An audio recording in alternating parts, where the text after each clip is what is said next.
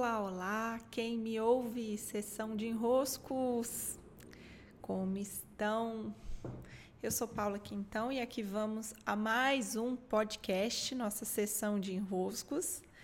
E hoje eu vou me dedicar por aqui a explorar um, uma nuance a mais dentro da sequência do especial sobre as tarefas domésticas e o feminino. Lá no Telegram é onde eu estou desenvolvendo o tema de maneira completa.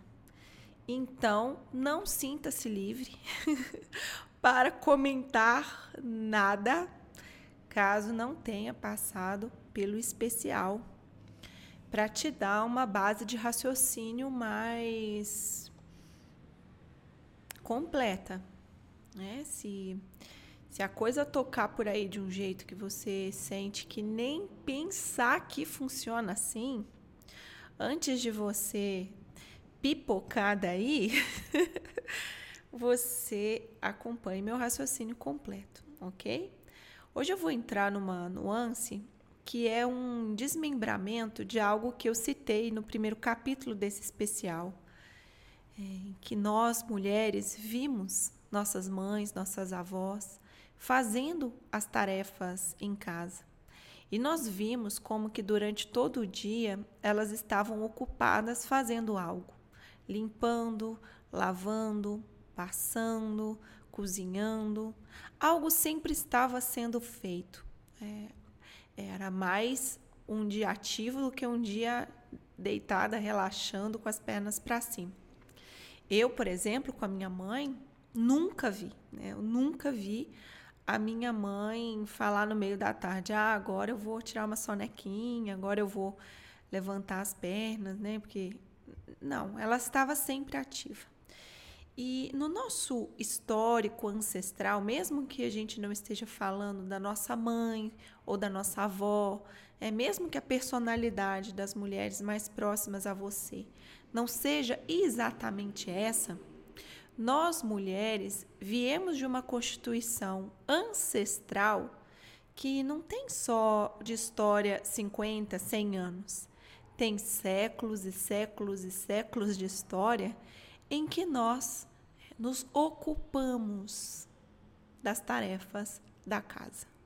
É, imagine então o nosso DNA como ele reconhece o modo operandi de limpar, varrer, passar, fica um registro dentro do nosso DNA, fica um registro dentro da memória celular, fica um registro ancestral. Pois bem, aqui nos interessa e a nuance que eu quero explorar aqui nem é o fato de termos parado de limpar. E eu falei dele, desse, dessa limpeza que sempre é tão invisível. Nós, em algum momento, decidimos: quer saber? Acabou a palhaçada, não limpo mais nada, não faço mais nada, não faço mais nada nessa casa. Então, uma vez não feitas, as tarefas domésticas que têm um caráter invisível, é, as tarefas domésticas têm esse caráter. Se você faz, elas somem. Uma vez feitas, elas desaparecem. É algo que desaparece. Ao contrário do masculino né, da atividade puramente masculina, e aí eu não quero entrar no mérito de homem e mulher, tá? Falando atividade yang. Atividade yang, ela é assim. Você faz e ela aparece. Então você constrói um prédio, ele apareceu. Isso é yang. A atividade yin é a seguinte: você tem uma bagunça, você faz a atividade e ela desaparece. É a capacidade de fazer desaparecer com algo né? Então, mesmo o ato de cozinhar, que aparece uma comida, ainda assim antes existiam ingredientes. Então, se você tinha um tomate, uma abobrinha e um, um ovo e farinha, né? Você faz com isso uma torta, você faz esses ingredientes eles somem, né? Some a abobrinha, some o tomate, some a cebola, some tudo ali no meio e vira a torta. As, as tarefas domésticas, elas têm esse é, poder do invisível. E elas só são percebidas quando não são feitas.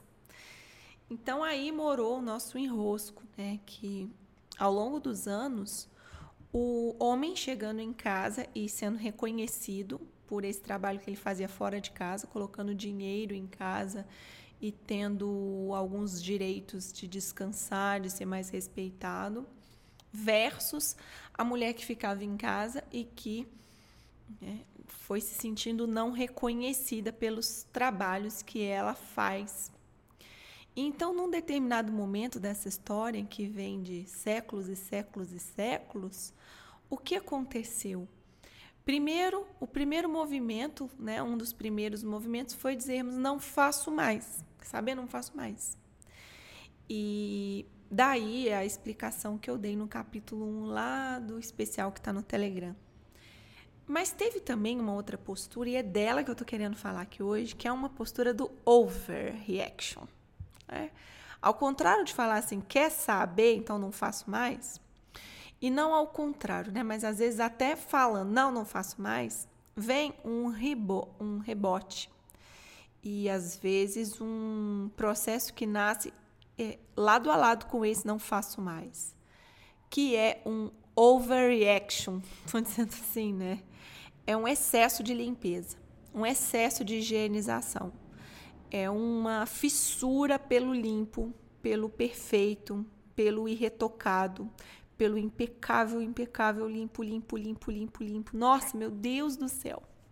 Vocês sabem muito bem do que eu estou falando. Né? Vocês já devem ter, talvez, entrado em casas assim, ou em ambientes assim, que são hiper, ultra, mega, power limpos. Então começa a acontecer na mulher uma obsessão pela limpeza. Mas olha que curioso. Né? Por que será que algumas mulheres reagiram dizendo: quer saber? Não conte mais comigo para fazer tarefa doméstica nenhuma, cansei, chega. E outras foram pro pro contrário, né? Pro oposto desse lugar e falaram assim: não, eu vou limpar, mas eu vou limpar, mas eu vou limpar, mas eu vou limpar. E hoje a gente entra em algumas casas que não tem um farelo, não tem um, uma coisa fora do lugar, não tem um amassado na almofada, não tem. Até a planta parece de plástico, de tão, tão, tão perfeito que o ambiente se tornou, de tão limpo, de tão higienizado, sabe? Dá até um nervoso. E essa, essa postura, essa reação over, ela aconteceu não só nos ambientes domésticos, ela começou a acontecer também com o nosso corpo, corpo físico.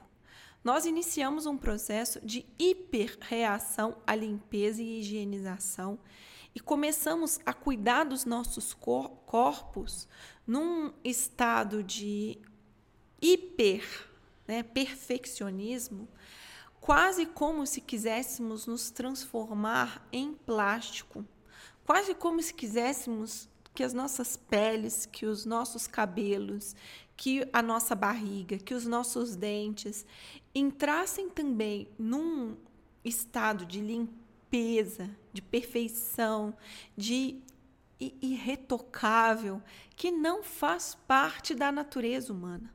Mas por que será que esse excesso, né, de limpeza, de perfeição, de também aconteceu paralelo a esse chega, não quero mais, não quero saber de tarefa doméstica, chega. Né? Não seria uma coincidência? Claro que não. Essas duas posturas estão extremamente conectadas. É, quanto, quanto mais você também tenta afastar a limpeza, mais você quer a limpeza, então isso não, não vai ter jeito, né? Esse desequilíbrio vai tender para uma das polaridades de qualquer modo ao mesmo tempo. É porque tudo aquilo que você tenta excluir, na verdade, vira um imã para você. E é assim, né? É assim que acontece, ainda mais algo que está hiper enraizado a gerações e gerações e gerações e gerações. Então, não é excluindo que você vai se resolver com as tarefas domésticas e ficar né, saudável psiquicamente. Pelo contrário, esse estado hiper né, higienizador, ele vem também de uma busca pelo reconhecimento. Né? Então, ao invés de você validar o invisível, também você quis transformar o invisível em invisível. Aí o enrosco fica grande, né? Porque se você quer transformar o invisível em invisível, o que, que vai acontecer? Em busca do reconhecimento, logicamente, né? Em busca que alguém diga também: nossa, mas está muito bonito. Nossa, mas está muito limpo. Nossa, mas está muito gostoso. Nossa, mas está muito é, bem lavado. Nossa, mas está muito bem passado. Nossa, mas você está impecável. Em busca desse reconhecimento pelos afazeres do feminino, então o que, que nós fizemos? Nós exageramos a dose. Nós exageramos a dose. Então, ao invés de só limpar, nós lustramos. Né? Ao invés de só fazer o almoço, a gente quer fazer o banquete. E a gente quer é, flashes. Né? Então, ao invés de só ter lá a casa minimamente limpa e arrumada, não, a gente quer é, tudo brilhando, tudo cheiroso, tudo hiper, ultra, mega são aquelas salas assim que parece que você não pode tocar em nada. Então, esse exagero da ordem, esse exagero da limpeza também é a mesma dor falando por ali. Não adianta você fazer tarefa doméstica e essa tarefa doméstica te custar. Se essa tarefa doméstica te pressiona, se essa tarefa doméstica não te deixa em paz, né? Se você não consegue ver uma bagunça na casa, por exemplo, quem tem criança sempre tem uma bagunça na casa, não tem jeito. Como que a mãe, né, de algumas gerações atrás, pega aí umas três, quatro gerações, como que ela dava conta de todos aqueles filhos se ela tivesse nesse perfil de hiper organizar, hiper limpar, hiper deixar tudo sem nenhuma bagunça pela casa? Não tem jeito. Ela não sobrevive a esses filhos, a essa esse excesso de ordem, ela não, ela não dá conta. Que é exatamente o que está acontecendo hoje. É, então, é uma mulher doente é, na saga, que era para ser uma saga natural a ela.